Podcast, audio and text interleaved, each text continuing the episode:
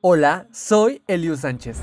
Hola, ¿cómo están? Soy Arlen González Y, bienvenidos, a Podcast. Desde tiempos prehispánicos, los minerales han sido parte fundamental de la vida en nuestro país. El día de hoy te hablaremos de la sal, uno de los minerales más importantes para la humanidad.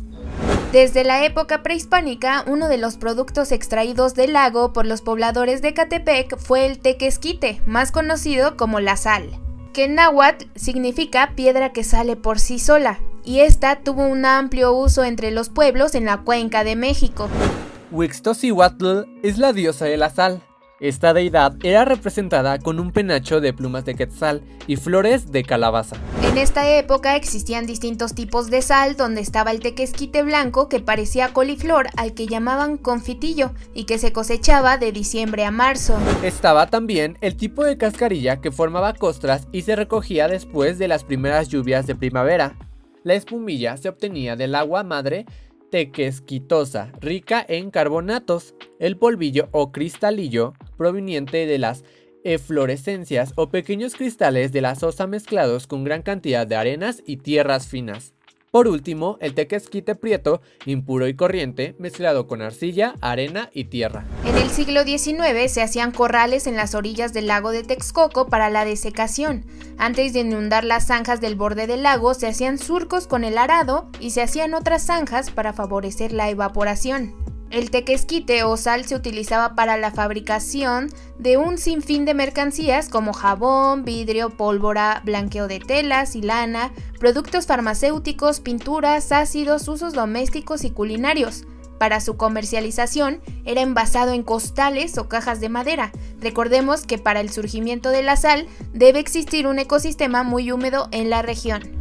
Desde 1800 hasta 1942, el uso de sal es imprescindible para nuestro municipio, ya que hasta el 18 de diciembre de 1942 se inaugura la antigua Sosa Texcoco, un proyecto iniciado por el presidente Lázaro Cárdenas del Río.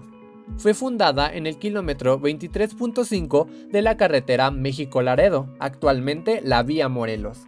Aquí se construyó el depósito de evaporación solar El Caracol, el cual se puede apreciar desde el cielo. En este caracol se extraía carbonato de sodio de las salmueras del lecho del antiguo lago de Texcoco para convertirlo en sosa cáustica. La sosa Texcoco comenzó el aprovechamiento industrial y alimenticio del alga espirulina en 1967. En pocos años se convierte en líder mundial de procesamiento de este producto.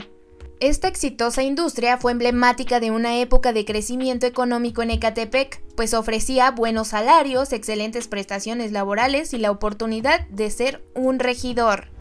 En el año de 1978 se da una huelga en la Sosa Texcoco, ante las negativas patronales a las exigencias y aumentos salariales de los trabajadores, esto se resuelve aumentando el 13% del salario a sus trabajadores. Y hasta 1991, un 15 de marzo, se da el cierre definitivo de la Sosa Texcoco, por lo cual se suscitaron diversas problemáticas y termina desapareciendo.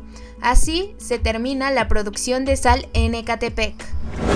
¿Y tú, Arlen, qué piensas de esta pérdida económica tan importante para Ecatepec?